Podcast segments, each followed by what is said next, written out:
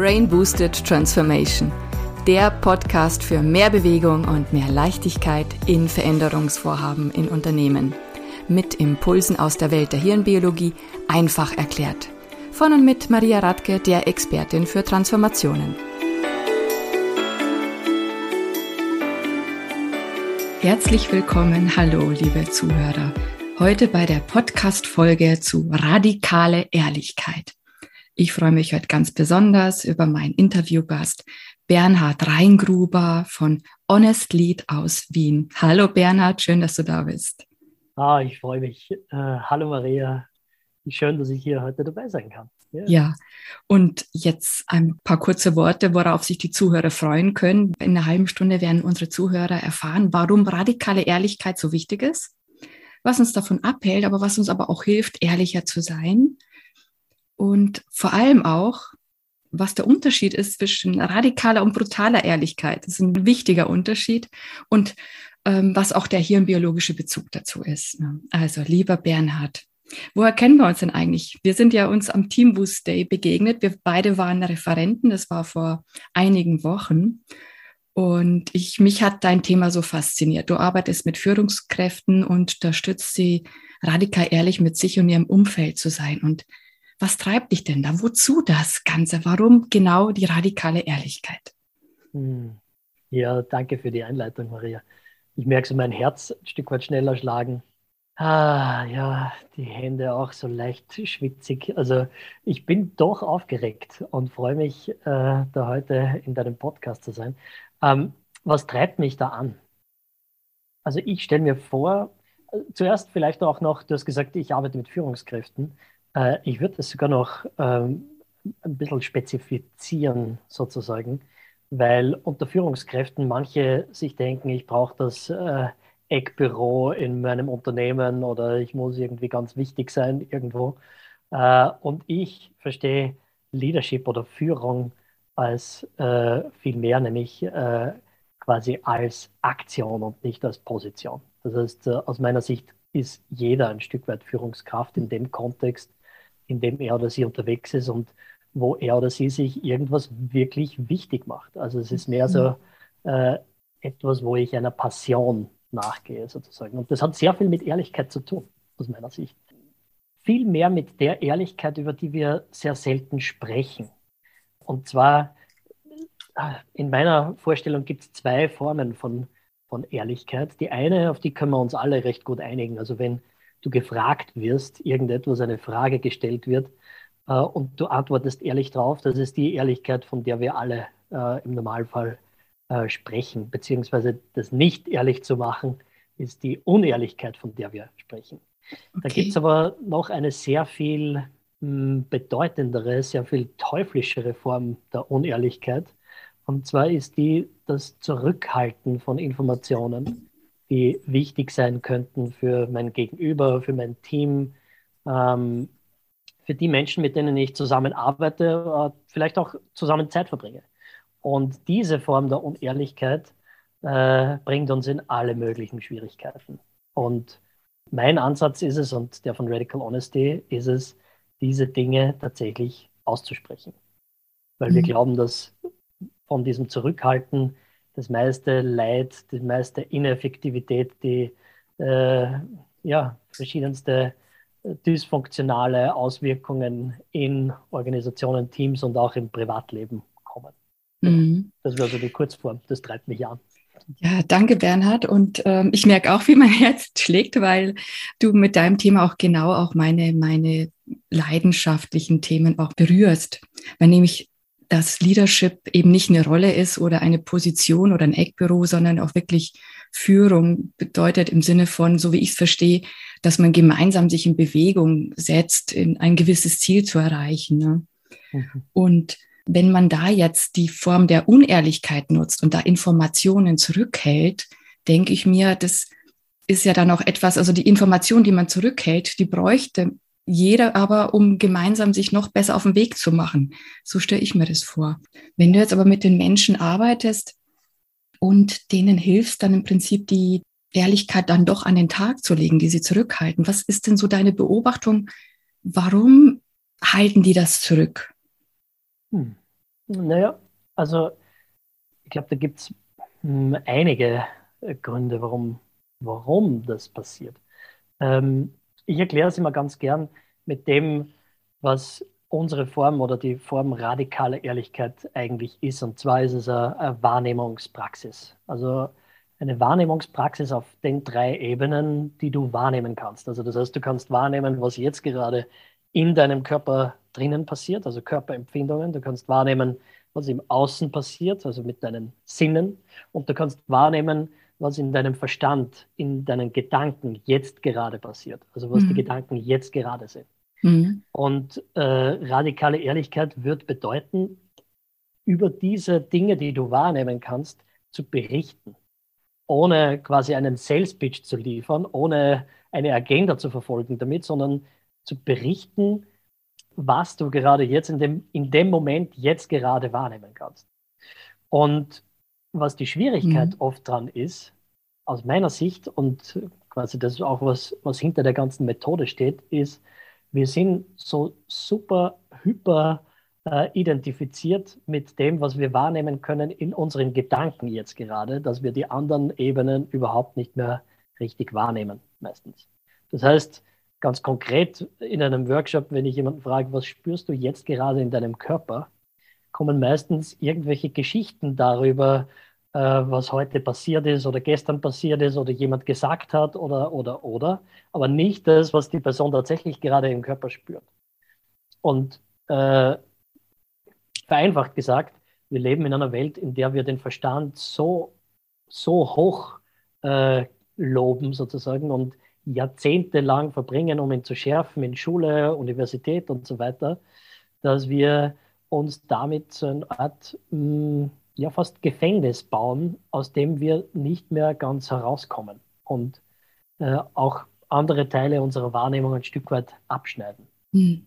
Das ist das, was ich sagen würde, womit sich die meisten abhalten davon, ehrlicher in Kontakt zu sein. Weil was dadurch passiert, indem ich im Verstand so viel unterwegs bin, ist im Endeffekt, ich erzähle mir Geschichten darüber, wie ich sein sollte, wie die Welt sein sollte, wie unser Gespräch sein sollte, was in unserem Team okay ist, was nicht okay ist, ohne das jemals zu prüfen, ohne jemals zu schauen, ob das tatsächlich so ist. Äh, diese Befürchtungen, die wir alle haben, die dann eintreten. Und in dem, was ich mache, geht es darum, wirklich zu schauen, was passiert in der Realität, wenn ich diese Sachen ausspreche. Ja, das äh, kommt mir alles sehr bekannt vor. Ich überlege, inwieweit wir da jetzt ein Beispiel finden können, dass wir das den Zuhörern auch ein bisschen deutlicher vermitteln können, was es denn bedeutet. Also du hast was Wichtiges gesagt, dass der Verstand überbetont wird, dass wir uns, wie jeder, jeder Mensch, der erzählt sich Geschichten im Kopf rauf und runter, ja, da geht's, wie du auch gesagt hast, ne, man, man ist in der Vergangenheit, was alles passiert ist, man ist in der Zukunft, wie man denn das gerne machen würde und die Zielsetzungen und die Unternehmensaufträge und Visionen und also es geht rauf und runter, ja. Hm. Und der Unterschied ist, was du sagst, also wenn ich zu stark im Verstand bin und also im Prinzip gar nicht mehr mit mir abgleiche, aber was ist denn jetzt hier und jetzt? Hm. Dann bin ich ein bisschen abgekoppelt ja von der Realität. Ja, und das, ja. das geht an mir vorbei eigentlich. Sind wir denn eigentlich hier im Jetzt gut unterwegs mit dem, was wir vorhaben, gemeinsam? Oder sind wir alle nur in unserem gedanklichen Film, der uns einfach ähm, na, fast ein bisschen gefährlich ist, im Sinne von, jeder hat ja seinen gedanklichen Film und möglicherweise läuft in jedem Kopf ein anderer Film ab und die passen ja nicht unbedingt zusammen. Mhm, absolut. Also ein, ein, einfaches Beispiel wäre so, äh, stell dir vor, so quasi irgendein ein Teammeeting und äh, du sitzt da drinnen in diesem Teammeeting und irgendjemand sagt etwas oder beginnt, ich weiß nicht, du hast vielleicht einen Kollegen, der von dem eh schon bekannt ist, er, er spricht immer recht lange und äh, äh, hat, ist immer sehr ausschweifend, kommt nicht zum Punkt. Vielleicht spreche ich da auch über mich selbst ein Stück weit. So. Äh, äh, nein, aber ähm, im Endeffekt, und du spürst, du spürst in deinem Körper vielleicht sogar schon ein bisschen Spannung, also Spannung im Bauch, vielleicht Spannung in der Brust. Äh, du merkst, wie du im immer ernster anschaust und dir denkst, ah, jetzt wann hört er endlich auf zu sprechen und die Idee, von der er spricht, ist eigentlich gar nicht so gut. Äh, aber was du machst, ist zurücklehnen, und zuhören und das über dich ergehen lassen. Oder was auch immer deine, mhm. die, die, Wahl deiner Aktion ist, dann bist mhm. du im Endeffekt nicht in Kongruenz mit dem, was jetzt gerade da ist bei dir. Mhm. Und meistens kommt es aus Geschichten wie, ja, ich sollte ihn nicht unterbrechen, äh, oder es macht sowieso keinen Unterschied, wenn ich jetzt was sage oder in unserem Team ist das einfach so. Vielleicht äh, hast du eine Geschichte darüber, wie einflussreich der ist oder was auch immer. Äh, alle möglichen Geschichten, mit denen wir uns zurückhalten, das auszudrücken, was gerade im Moment da ist. Das mhm. Problem nur dann, in dem Fall ist es wahrscheinlich eine leichte Form von Ärger. Mhm. Das Problem nur dann, wenn du es nicht ausdrückst, dann bleibt es. Genau. Und nicht nur es bleibt, sondern meistens wird es wird sogar, es wird sogar mehr. Äh, ein Stück weit ist es dann so, weiß ich nicht, vielleicht am nächsten Tag, dass du diesen einen Kollegen äh, schon irgendwie, bevor er spricht, noch möglichst zwei Sätze einzwickst äh, oder noch schneller sagst als er, damit er nicht gleich zu Wort kommt oder, oder, oder.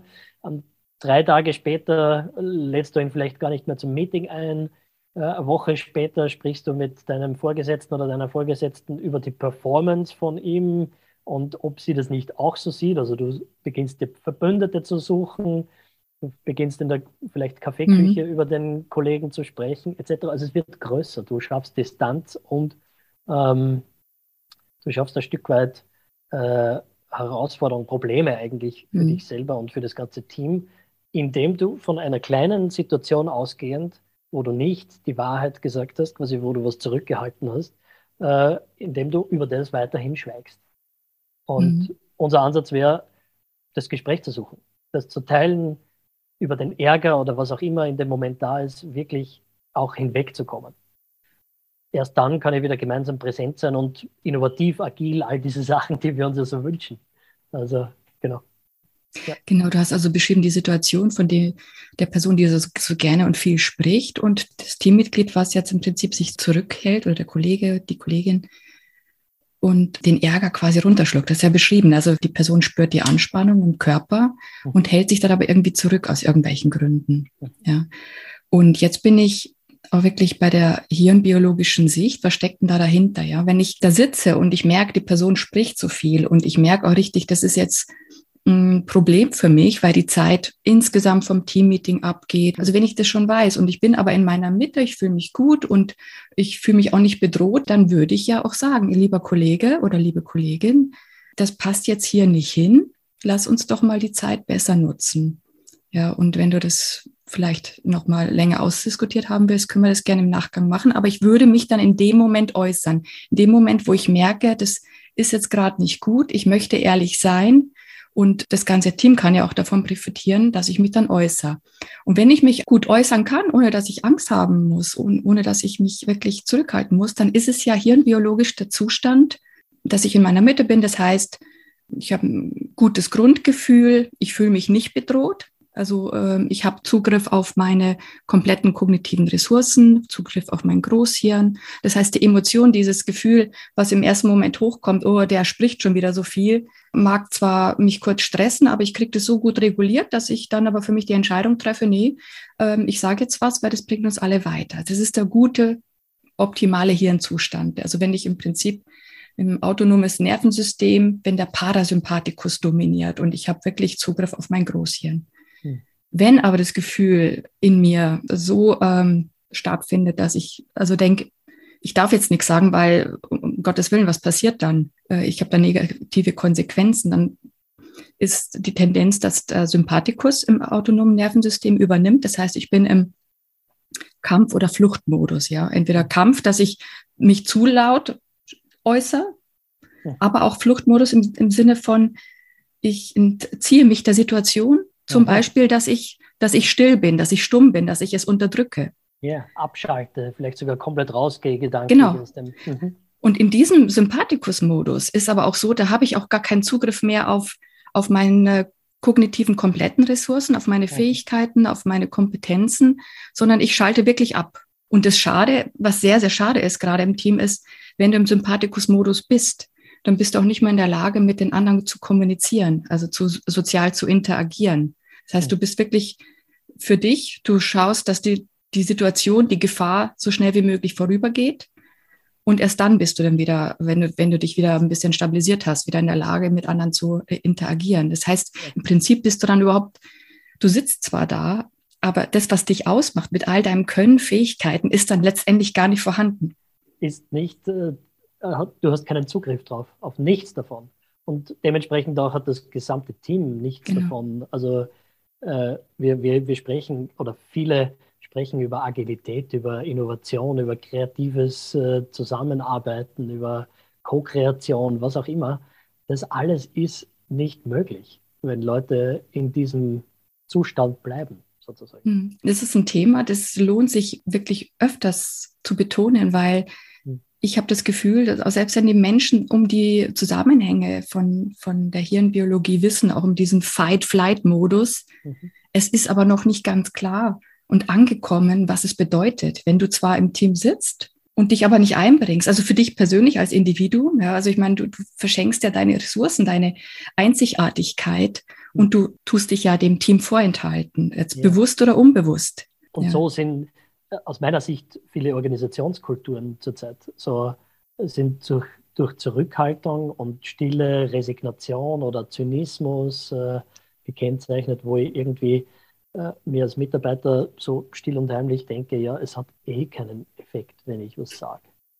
Äh, also ich erlebe das immer also, an sehr vielen Stellen, wo Kulturen jetzt nicht so, ähm, sage ich mal, so offen sind oder so äh, einladend, äh, Ehrlichkeit oder vertrauensvoll sozusagen auch sind, dass Leute sich einfach wirklich auf allen Ebenen zurückziehen und dass du dann Kulturen hast, wo ein paar wenige einfach äh, mit ihren Ideen nach draußen gehen und mhm. das sagen und alle anderen nicken es durch.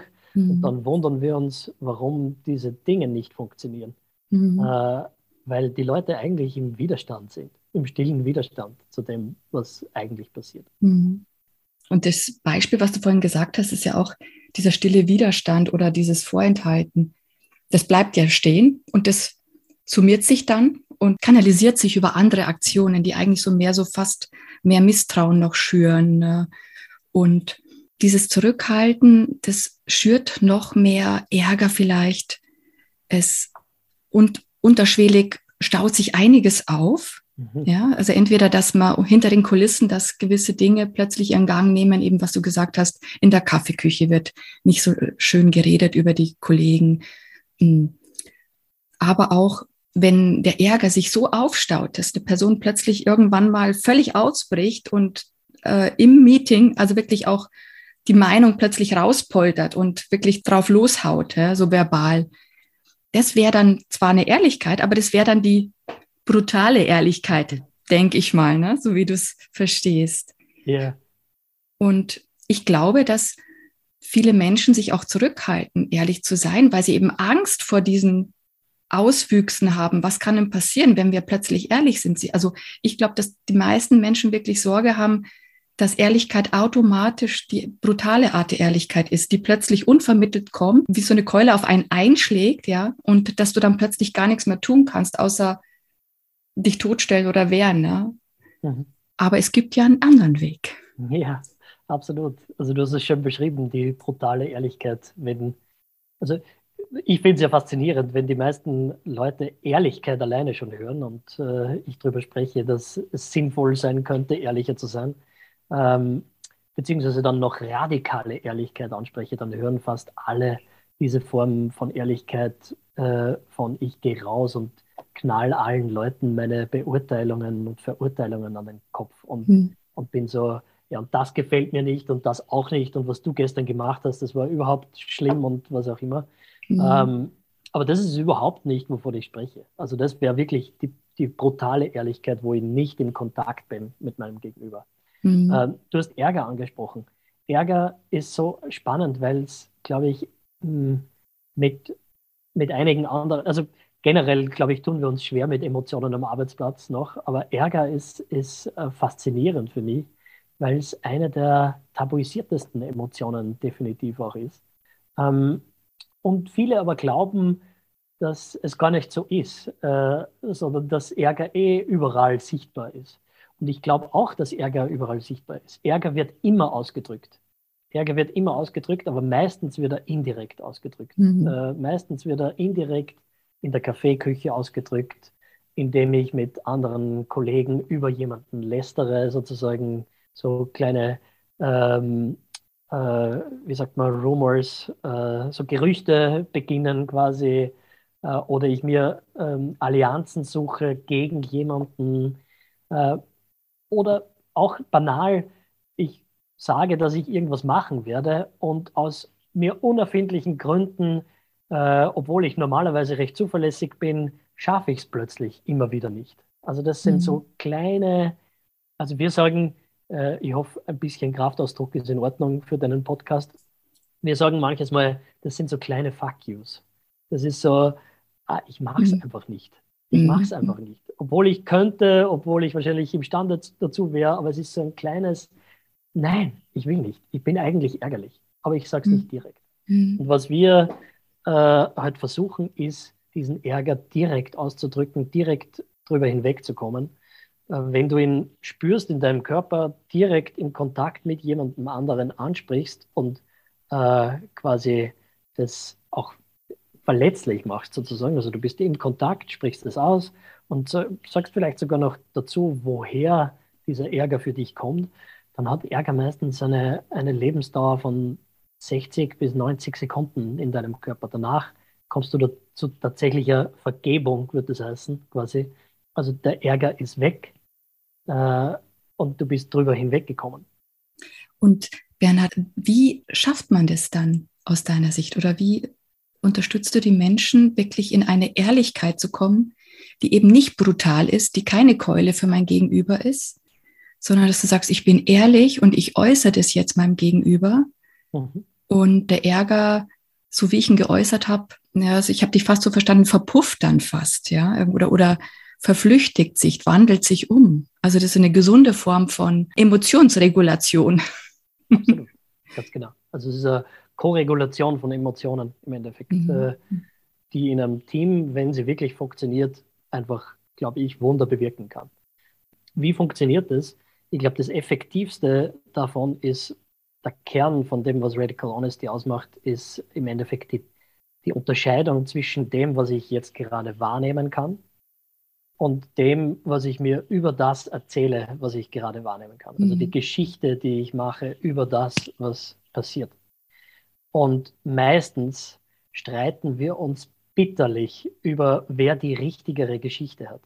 Mhm. Wer hat die richtigere, bessere Interpretation der Realität und nicht so sehr über das, was tatsächlich passiert. Mhm. Wir streiten uns ganz viel über die Bedeutungshoheit und da kommt irgendwie dieses Recht haben äh, so schön raus. Das ist halt ein totales Ego-Ding quasi. Das Ego will unbedingt Recht haben. Wir müssen unbedingt Recht haben.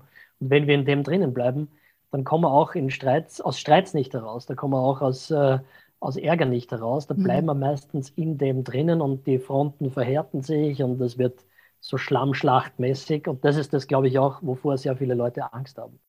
Wenn du aber zurückgehst und schaust, was ist, was tatsächlich gerade passiert auf diesen drei Ebenen, die ich dir vorher gesagt habe, also in meinem Körper, im Außen und in meinen Gedanken. Wenn ich schaue, was tatsächlich passiert, und den Ärger oder Scham oder Traurigkeit oder was auch immer ich gerade empfinde, in Bezug auf das, was tatsächlich passiert oder passiert ist, ausdrücke, dann habe ich eine Chance, darüber hinwegzukommen. Mhm. Ich glaube, mhm. einer, einer der Schlüssel davon oder darin ist auch, äh, dass es was ist, also im Englischen sagt man dieses Speaking unarguably. Quasi, ich spreche über etwas, wo, wo sich jetzt nicht drüber streiten lässt. Also wenn ich sage, äh, ich ärgere mich über dich für das, dass du vorher, ähm, ich weiß nicht, was du gesagt hast, ich ärgere mich gerade nicht über dich, aber, äh, aber irgendwas Spezifisches, wenn ich da was Spezifisches mhm. einsetze, was du gehört hast und, und vielleicht gesagt hast und auch ich gehört oder gesagt habe, und das ist der Wortlaut, also ich zitiere dich, dann können wir uns beide darauf einigen, dass das passiert ist. Und mhm. das ermöglicht einen anderen Dialog als Streiten über die Bedeutungshoheit jetzt in deinem Beispiel die Person, die ja sich da zurückhält, obwohl sie sich ärgert, dass die andere Person so viel spricht und so viel Redezeit nimmt. Wenn die jetzt sich radikal ehrlich äußert in der Situation, also den Ärger nicht runterschluckt oder unterdrückt, sondern sich wirklich äußert, was würde die dann sagen? Die würde sagen, ich, ich nehme, oder für mich fühlt sich das so und so an, wenn ich jetzt merke, dass du zu viel sprichst oder? Also bei, bei zu viel Sprechen sind wir ja schon bei der Interpretation, würde ich sagen. Mhm. Woran erkennst du, dass eine Person zu viel spricht?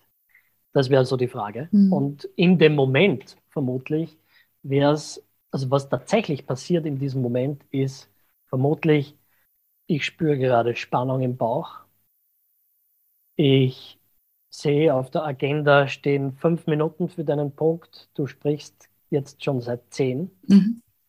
Äh, sowas wie, ich höre dir jetzt seit zehn Minuten zu und habe noch keine Frage oder keinen Vorschlag oder sonst irgendwas gehört von dir. Äh, so, also quasi, was ist tatsächlich passiert? Wir würden mhm. suchen nach Indizien und dann sozusagen im besten Fall, wenn ein Team miteinander das auch etabliert hat, dass es okay ist, Emotionen so auszudrücken, das braucht mhm. ein Stück weit Verhandlung vorab, nicht in dem mhm. Moment im besten Fall, äh, dann würde ich wahrscheinlich sagen, ja, ich spüre Spannung im Bauch, ich, ich merke Spannung im Kiefer, ähm, du sprichst seit zehn Minuten, ich habe noch keinen Vorschlag gehört, ich ärgere mich über dich für das, äh, wie lange du jetzt schon sprichst. Mhm. Mhm. Würde ich mich beobachten, würde den Körper beobachten, würde schauen, passiert da was? Ist es tatsächlich, verändert sich diese Spannung? Bewegt sich da tatsächlich was? Mhm. Und wenn ich das getroffen habe, dann ist es nach kürzerer Zeit wahrscheinlich auch wieder weg. Und ich habe vielleicht selber einen Vorschlag, was äh, sozusagen mhm. unaufgeregt, ungetriggert möglich wäre dann im nächsten Moment. Sehr schön. Du hast ja vorhin gesagt, speaking unarguably. Genau. ähm, und ich glaube, der Schlüssel ist, wenn du dann sprichst und dich selber beobachtest, was in deinem Körper los ist, also ich spüre, wie du es gesagt hast, Spannung im Bauch oder ich spüre Ärger oder dann ist es ja unstrittig, ja, mhm. weil du, du beschreibst ja nur, was in dir vorgeht. Das kann ja keiner streitbar machen. Ganz genau, ganz genau. Das und das ist das Schöne, ne? Ja. Genau. Voll. Noch, äh, wenn ich da noch dazu sagen darf, noch äh, wirkungsvoller oder noch kraftvoller ist es, aber das ist halt dann da braucht es mehr Zeit dafür dann. Wenn du es in dem Moment auch schaffst, wenn du zum Beispiel den Ärger ausgedrückt hast oder die Traurigkeit mhm. ähm, und das auch wirklich durcherlebt hast, wenn du dann auch teilen kannst, wie du dich ärgerlich machst. Also meistens Ärger ist unser eigener Prozess. Der hat in den seltensten Fällen tatsächlich mit all den anderen Menschen zu tun. Das ist meistens unser eigener Prozess. Ja. Ist so, ne? Äh, genau. ist so. Und, und, dann ist halt so die Frage, wie mache ich mich überhaupt ärgerlich? Äh, bin ich vielleicht äh, es nicht gewohnt, länger zuzuhören, weil ich gern die Aufmerksamkeit hätte? Oder ist es so, dass ich, dass du mich an irgendjemanden erinnerst in meinem Leben, der mhm. immer viel gesprochen hat und ich habe mich nie getraut, was zu sagen äh, in dem Moment, wo es mich und so weiter. Also da kommen wir dann schon ein bisschen mehr in die Tiefe und dementsprechend auch in die Persönlichkeitsentwicklung. Mhm. Äh, und wenn das ein Team miteinander schafft, dann pfiuh, uh, through the roof. Also das ist dann wirklich eine gemeinsame Effektivität, glaube ich, wo wir jeden Tag ein Stück weit besser werden gemeinsam. Dann ist alles möglich, gell? Also jetzt wieder was Wichtiges, was du gesagt hast. Die Frage, wie mache ich mich ärgerlich? Ja, also es ist wirklich, es führt letztendlich immer wieder dahin zurück, dass der einzelne Mensch für sich selber Verantwortung übernimmt, sich beobachtet, was passiert in mir überhaupt und wie ist eigentlich das Gefühl entstanden. Und sobald diese Bewusstmachung passiert oder auch die, dieses Beobachten vom Gefühl, reguliert sich das Gefühl. Und indem, wenn du jetzt mit den Menschen zusammenarbeitest und die sich dann beobachten, welches Gefühl in, sie, in ihnen entsteht und sie dann auch das artikulieren, was da passiert. Da ist jetzt hirnbiologisch, ist es so, dass da das bifokale Prinzip auch ähm, letztendlich ein bisschen zur Anwendung kommt. Also das Prinzip der Bifokalität, also die, die Emotionsregulation passiert dadurch, dass einmal das Stressthema getriggert ist, also aktiviert wird. Das Stressnetzwerk ist erstmal aktiviert, aber dadurch, dass die Menschen anfangen, sich zu beobachten, die Emotion kommen lassen, aber auch gleichzeitig sagen, was beobachte ich, ich merke jetzt dieses und jenes und dass sie sich äußern. Dieses Äußern passiert ja im Großhirn über den präfrontalen Kortex und dadurch haben wir dann im Prinzip das Stressnetzwerk, aber auch das, die neuronalen Netzwerke eben im, im Großhirn aktiviert. Dadurch, dass wir beides aktiviert haben, also dass wir Netzwerke aktiviert haben, die normalerweise konkurrieren um die Energie im Gehirn. Mhm. Wir haben aber beides aktiviert und dadurch schaffen wir, dass die neuronalen Netzwerke gut miteinander im Dialog stehen und dass sich dann die Regulation einsetzt. Und das ist dann das, was du sagst, ist, das ärgerliche Gefühl verflüchtigt sich und plötzlich stellt sich dann ein Modus ein, wo man dann auch wieder selber mit einer guten Idee um die Ecke kommen kann. Das ist, mhm. also das ist dann so das Geschenk von diesem bewusst achtsam sich beobachten, die Emotionen zulassen und auch äußern. Absolut. Absolut. Und, und dort ist auch, äh, weil du so vorgestrichen hast, diese Verantwortung übernehmen. Ich sage immer dazu 100% Verantwortung für das, was du bringst. Mhm. Jeder mhm. ist für seine eigenen Prozesse verantwortlich und natürlich entstehen die, äh, indem wir miteinander in Kontakt sind. Also natürlich sagst du etwas, das ist ein Trigger für etwas, was bei mir schon äh, aber lange da war, sozusagen. Mhm. Und ich produziere das. Und indem ich aber die komplette Verantwortung dafür übernehme, habe ich die Chance tatsächlich äh, quasi da drüber hinwegzukommen. Es ist nur, mhm. also du, du, ich stelle mir vor, du, du kennst das und viele die, der Leute, die zuhören, äh, hören natürlich schon raus, das ist, das ist sehr anders, als wir oft gewohnt sind, miteinander zu tun. Weil wir hören sehr oft gerade Ärger als eine, äh, als, ein, als eine Beschuldigung von jemand anderem, dass ich was falsch gemacht habe, mhm. dass ich mhm. falsch bin, dass äh, ich was ändern muss. Und so würde ich es überhaupt nicht sehen. Ich mhm. sehe es als äh, Feedback. Das kann mit mir zu tun haben, das kann nicht mit mir zu tun haben. Ich kann defensiv werden, wenn ich Ärger höre. Ich muss nicht defensiv werden. Ich kann äh, was ändern an dem, wie ich äh, sozusagen arbeite, muss aber nicht. Es ist dein Prozess, wenn du ärgerlich bist, das ist mein Prozess, wenn ich ärgerlich bin. Und wenn mhm. wir gemeinsam in einem Team sind mit diesem äh, Selbstverständnis, äh, dann ist es echt, äh, ich glaube, sehr viel effektiver, weil, wie du sagst, ich komme sehr viel schneller wieder zu diesen Geschenken, zu diesen produktiven Beiträgen, die sonst wahrscheinlich ja, sehr lange mhm. auf sich warten lassen. Mhm. Das kann ich mir vorstellen, wenn du da mit Teams zusammenarbeitest und gerade mit Teams, die das so nicht gewohnt sind, sich so offen und ehrlich, authentisch zu äußern oder zu zeigen, dass da die Hemmungen am Anfang oder wirklich Angst sich jetzt dazu zeigen, wirklich groß sind, weil da könnte ja sonst was kommen, um Gottes Willen. Wenn die Menschen anfangen, über die Gefühle zu sprechen, das könnte wie so eine Emotionslawine werden, die kann einen ja wegreißen. Wir ne? sprechen nur über Befindlichkeiten. Ja, ja. So, ja genau. genau, und das könnte uns ja auch, auch von der Arbeit abhalten. Ne? Mhm. Mhm. So, das sind ja so die. ja. ja, aber das, der Punkt ist ja, hm also es ist nachvollziehbar, dass Mensch, Menschen Ängste und Sorgen haben, sich jetzt plötzlich anders zu zeigen. Und wenn sie vor allem gar nicht wissen, was es bedeutet, was bedeutet es, wenn man es jetzt plötzlich offen und nahbar zeigen. Ne? Mhm. Aber letztendlich ist es ja so, von der Arbeit, von der effektiven Arbeit und schönen, angenehmen Zusammenarbeit mit Kollegen halten, halt, hält mich ja eher noch ab, wenn ich die Dinge unterdrücke. Ja, so. Und wenn jetzt aber so ein Team da ist und ähm, so ein bisschen Sorgen hat, oh mein Gott, was kommt da auf uns zu? Was würdest du ihnen raten? Hm. Naja, ich finde es super schön, wie du es gerade gesagt hast. Äh, ich glaube, das ist unser aller Angst, die Kontrolle zu verlieren über das, was im Moment passiert. Äh, nur gleichzeitig können wir sagen, wir haben die Kontrolle ohnehin schon verloren. Äh, also die Zeiten, in denen wir leben, da ist nicht mehr viel mit, äh, ich gebe den Weg vor und äh, alle anderen tun dann so, wie wir wollen. Mhm. Die Leute sind selbst ermächtigt, die meisten wollen nicht mehr irgendwem nachtanzen, äh, jeden einzelnen Strich und ein bisschen Freiraum schaffen für deine Mitarbeiter wird auch nicht mehr lange reichen. Also wir mhm. leben in anderen Zeiten, glaube ich. Und das merkt man bei den erfolgreichsten Unternehmen, die, die oder beziehungsweise den Unterschied zwischen den erfolgreichsten, zum Beispiel jetzt im Employer Branding oder im Recruiting und denen, die sich ein bisschen schwerer tun. Naja, äh, High Potentials gehen nicht irgendwo hin, wo sie äh, nur Fake-Freiräume kriegen, sozusagen. Also äh, da, da, sind andere Zeiten angebrochen, aus meiner Sicht. Mhm. Und mhm. dementsprechend gibt es über kurz oder lang, glaube ich, keine, keine richtige Wahl mehr, sich diesem Thema komplett zu entziehen. Das mhm. wird, wird kommen. Mm. Und was ich Teams mitgeben würde, äh, so einerseits mache ich deshalb Workshops. Also um mhm. einmal zu spüren und einmal zu sehen, was tatsächlich passiert, wenn ich es ausprobiere. Also damit ich nicht mehr nur in der Angst in meinem Kopf lebe, sozusagen, was nicht alles passieren könnte, wenn ich dann wirklich einmal sage, was ich mir denke, sondern einmal Referenzerfahrungen sammle und daraus auch Sicherheit schöpfe, sozusagen. Also dass ich rausgehe und einmal die Dinge anspreche und einmal schaue, geht Ärger wirklich weg, wenn ich ihn direkt anspreche? Äh, oder ist es nur, weil es der Bernhard irgendwann einmal in einem Podcast gesagt hat?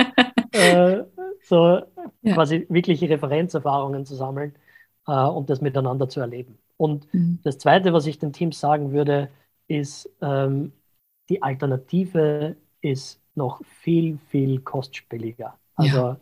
das alles nicht zu machen, geht über kurz oder lang auf Kosten der Performance des Teams, schlussendlich auf, der, mhm. auf Kosten der Performance des Unternehmens. Es erklärt aus meiner Sicht in sehr vielen Fällen, warum sich Veränderungsversuche und neue Werte und die neue Vision und Strategie und was auch immer, warum diese Dinge eigentlich in der Realität dann doch nicht so funktionieren, wie sich viele Berater gewünscht hätten. Und sozusagen, und auch der Grund, warum viele Mitarbeiter ein Unternehmen oder ein Team verlassen, hat meistens damit zu tun, dass Dinge nicht aus- oder angesprochen wurden. Also das mhm. heißt, die Alternative, das eben nicht zu machen, ist viel kostspieliger. Das ist mh, absolut. Es ist ja meine Lieblingsfrage immer, was ist denn der Preis dafür, den ich zahle, wenn ich mich zurückhalte oder wenn, wenn ich etwas nicht tue? Und wenn man sich dessen bewusst ist und der Preis ist wirklich hoch, die, ja, wie du total. sagst. Ne? Du hast immer noch nicht einmal, hm? entschuldige, dass ich da noch einhacke, weil das immer noch nicht einmal bei den persönlichen Kosten. Mhm. Also persönlich hat das ja auch immense Kosten. Äh, mhm. Ich glaube, dass das sehr viel auch zu tun hat mit, äh, woher Burnout kommt, mhm. wenn ich Sachen nicht anspreche, woher manches Mal äh, quasi vielleicht sogar der Angst davor, äh, in die Arbeit zu kommen oder irgendwelche Dinge. Also das ist eine Unfreiheit, die ich mir äh, mehr und mehr erschaffe, indem ich Dinge nicht ansprechen kann mhm. oder glaube, das nicht zu können. Und diese Unfreiheit, äh, die hat auf allen Ebenen Kosten, vor allem auch persönlich. Ja. Mhm. Mhm. Absolut wichtig.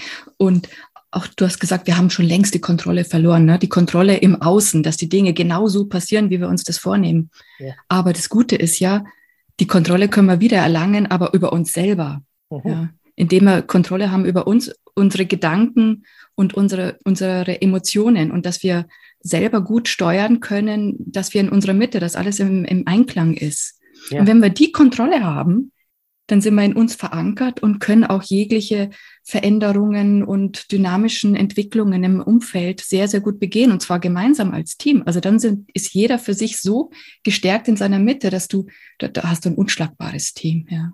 Und dann zahlst du auch keinen Preis mehr in Sachen Burnout. Du hast ja vorhin auch gesagt, Selbstverantwortung ist ein wichtiges Prinzip.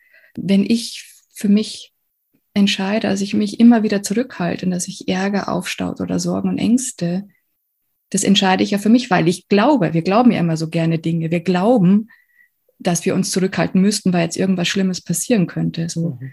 Aber wenn wir den Gedanken überprüfen und einfach mal gucken, ist es wirklich so und welchen Preis zahle ich? Dann kommen wir vielleicht zu dem neuen Schluss. Nein, ich äußere mich jetzt und ich gucke auf meine Gefühle und äh, ich schaue, dass es im Einklang ist. Und dann bin ich auch frei in mir selber und kann mich komplett mit meinen kompletten Kompetenzen einbringen.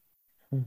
Und dann muss auch keine Firma mehr für mich Verantwortung übernehmen, dass es mir gut geht, sondern ich übernehme für mich selber Verantwortung oder beziehungsweise ich übernehme für mich selber Verantwortung und kann dann aus dem guten Modus heraus sagen, liebes Team, liebe Führungskraft, liebe Firma, es wär, also wir brauchen dieses oder jenes, damit wir noch besser vorankommen, damit wir noch besser Ideen entwickeln, damit es uns noch besser geht, dass wir noch innovativer werden. Dann kann ich mich aber auch äußern aus dem guten Modus heraus. Mhm.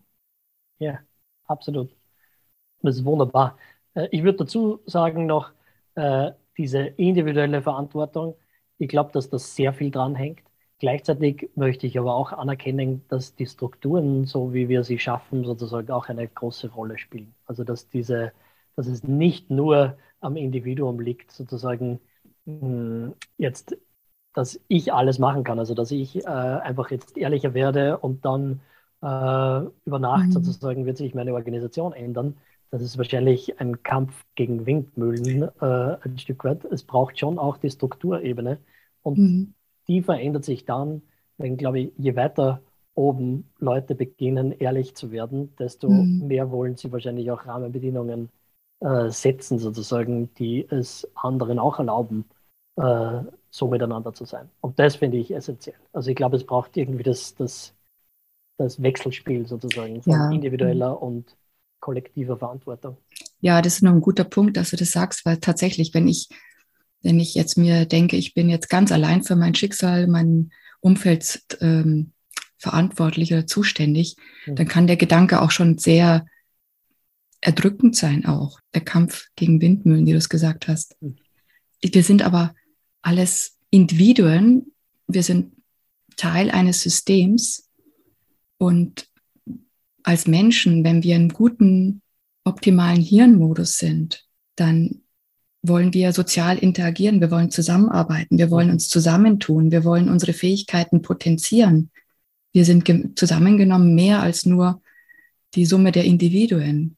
Mhm. Und dann ist meine Hoffnung oder mein Anliegen natürlich, dass die Menschen an ihrer Stelle im System mit ihrer Verantwortung, die sie haben, gut in sich verankert sind und dann entsprechend an den hilfreichen, guten Stellschrauben drehen, um dem System auch genau die Rahmenbedingungen zu geben, dass es gut miteinander zusammenarbeiten kann, kooperieren kann und sich weiterentwickeln kann. Weil Weiterentwicklung ist ja auch etwas, was uns als Menschen eigentlich mit in die Wiege gelegt ist, ja. ja. Sich weiterentwickeln zu wollen. Also das genau. ist was ganz Natürliches. Weil du gerade gesagt hast, quasi Weiterentwicklung ist so was Essentielles. Ich glaube, genau in dem Thema sind wir die zwei Sachen aus meiner Sicht, die wir in die Wege gelegt bekommen haben, nämlich, äh, dass wir eigentlich uns immer wieder nach Verbundenheit sehnen, mhm. nach dem quasi wirklich, wo dazu zu gehören, jemanden, mit jemandem in Kontakt zu sein, in Verbundenheit zu sein und gleichzeitig mich aber immer weiterzuentwickeln.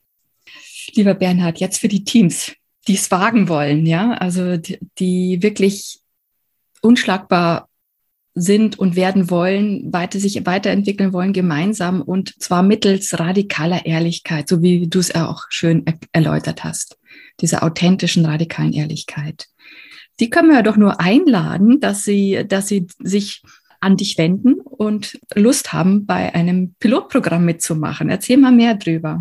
Absolut, so ist es. Also äh, die Einladung steht äh, für alle Teams, die sich wagen, für alle Teams, die äh, High Performance wirklich möglich machen wollen und die nicht nur drüber reden und neue Skills und Techniken lernen wollen, sondern auch einmal schauen wollen, was das für ein Miteinander braucht und was es von mir als Individuum vielleicht braucht, äh, mache ich unter dem äh, Namen sozusagen die High Performing Team quasi ein neues Programm für Teams und für Menschen, die sich sozusagen mit dem einmal hm, auseinandersetzen möchten. Das mhm. heißt, äh, da freue ich mich unglaublich, wenn sich Interessierte finden. Wir sind gerade in der Pilotphase, also das heißt, äh, suchen da auch noch ein paar, die ja, vielleicht so Pioniergeist zeigen und einmal äh, vorne dabei sein wollen, wenn es darum geht, den ganzen Menschen ins Unternehmen zu bringen und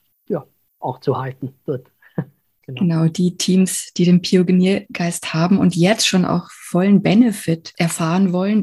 Ich würde fast sagen, 2022 kann zu einem echten High-Performance-Jahr werden, wenn du bereit bist oder du mit deinem Team bereit bist, sozusagen dorthin zu schauen, wo sich normalerweise wenig Leute hinschauen brauchen. Hm. Genau. Also das würde ich fast sagen, das ist jetzt ein super Schlusswort. Vielen Dank, lieber Bernhard. Hm.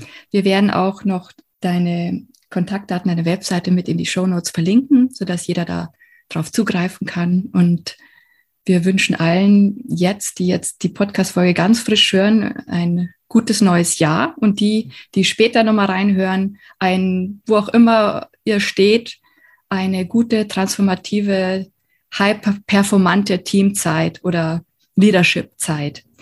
Ja. Lieber Bernhard, es hat mir, wie erwarten, extrem viel Freude gemacht, mit dir zu sprechen. Und ich freue mich auf weitere Gespräche.